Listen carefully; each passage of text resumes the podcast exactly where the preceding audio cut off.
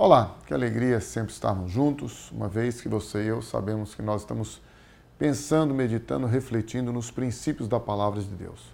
Não há em nosso coração nenhuma motivação, senão a motivação de percebermos o que Deus tem para as nossas vidas segundo a palavra dele.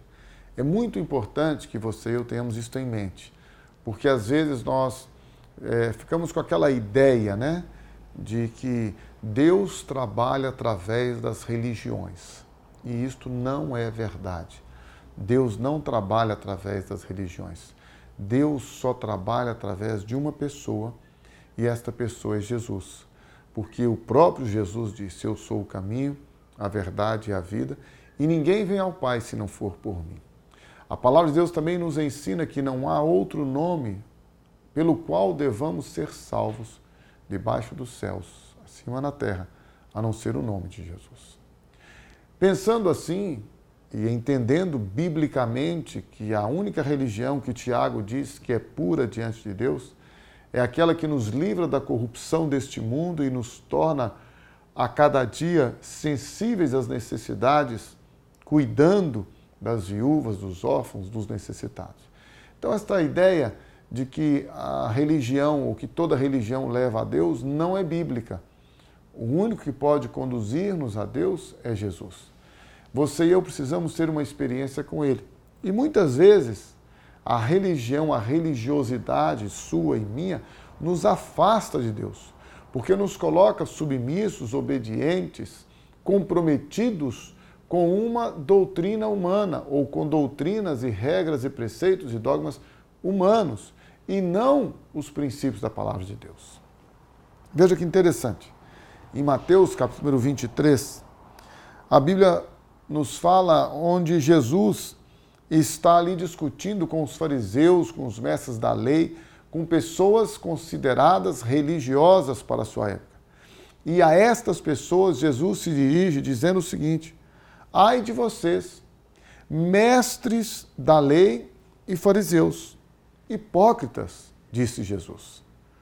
Vocês são como sepulcros caiados, bonitos por fora, mas por dentro estão cheios de ossos e de todo tipo de imundície. Assim são vocês, disse Jesus. Por fora parecem justos aos olhos do povo mas por dentro, aos olhos de Deus, estão cheios de hipocrisia e maldade.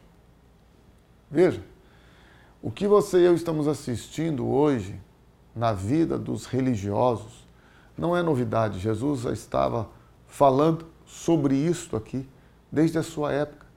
Pessoas que se dizem crentes em Deus, que se dizem cristãs, que se dizem é, evangélicas ou qualquer outra denominação que queira se dar, católico ou qualquer outra.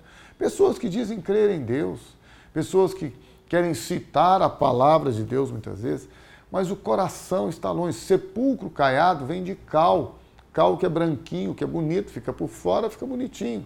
Mas por dentro existe um corpo sem vida putrefando.